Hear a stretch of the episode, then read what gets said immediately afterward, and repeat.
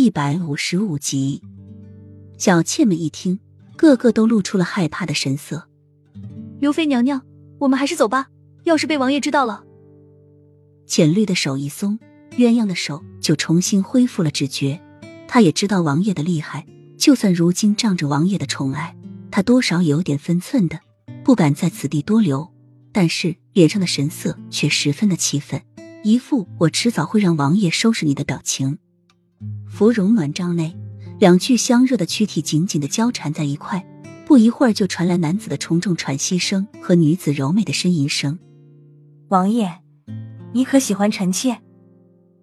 月亮高耸的双峰紧紧的贴在瑞王爷紧实的胸膛上，两双粉红的手臂挂在瑞王爷的脖子上，一双妩媚充斥着情欲的眼眸紧紧的锁牢住瑞王爷的那一双多情的桃花眼。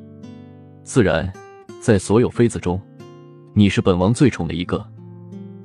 瑞王爷似乎被鸳鸯的这魅惑的眼神迷住了，好看的桃花眼中夹杂着迷惑，如画的容颜温柔之极，但是嘴角却抿着一丝不易察觉的冷凝。那既然臣妾是王爷最受宠的妃子，为什么还要臣妾住在东风阁中？